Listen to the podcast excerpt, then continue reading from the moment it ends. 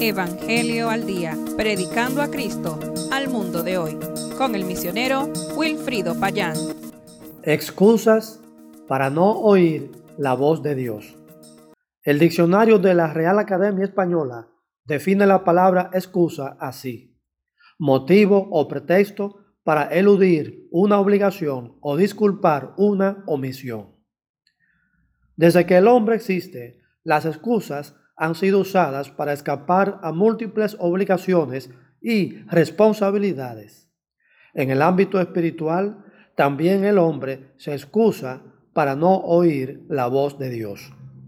Cuando Dios llamó a Moisés para enviarlo a Egipto y sacar de allí al pueblo hebreo, a quien Dios había formado y declarado como suyo, también presentó sus excusas para no ir. Veamos. La primera excusa, ¿quién soy yo? Entonces Moisés respondió a Dios, ¿quién soy yo para que vaya al faraón y saque de Egipto a los hijos de Israel? Hasta cierto punto, Moisés tenía razón. ¿Quiénes somos nosotros para hacer una cosa tan maravillosa como la obra del Señor? No hay poder en el hombre, ni siquiera para salvarse a sí mismo. Dios Padre tuvo que enviar al Hijo encarnado para morir en la cruz en nuestro lugar y así obrar la salvación eterna que necesitamos, pero que no podemos obrar por nuestras propias fuerzas. Al pensar en la vida cristiana, luchamos diariamente con el pecado y descubrimos que somos débiles y tenemos que depender de Dios para vencer las tentaciones que abruman nuestra vida. Jesús dijo a los discípulos, porque separados de mí nada podéis hacer. Y esto es lo mismo que Dios le dijo a Moisés, ve, porque yo estaré contigo, y esto te será por señal de que yo te he enviado. Cuando hayas sacado de Egipto al pueblo, serviréis a Dios sobre este monte. Moisés no era nada, y nosotros tampoco, pero la presencia de Dios es todo lo que necesitamos para ir y hacer lo que Dios nos manda. La segunda excusa de Moisés fue, no sé cómo te llamas. Dijo Moisés a Dios, si voy a los hijos de Israel y les digo, Jehová, el Dios de vuestros padres, me ha enviado a vosotros, me preguntarán, ¿cuál es su nombre? Entonces, ¿qué les responderé? Respondió Dios a Moisés, yo soy. Y añadió, así dirás a los hijos de Israel, Jehová, el Dios de Isaac y el Dios de Jacob, me ha enviado a vosotros. Este es mi nombre para siempre.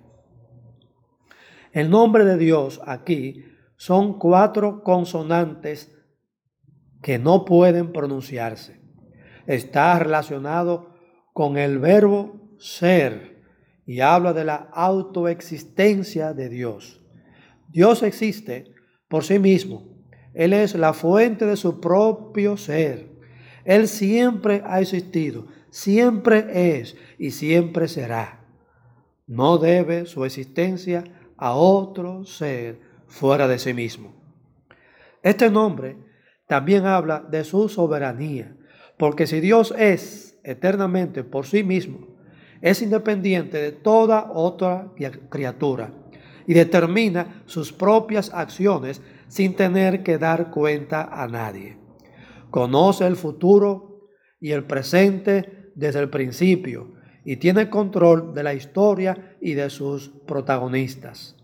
Por lo tanto, sabe de antemano todo lo que va a acontecer hasta el fin de los tiempos.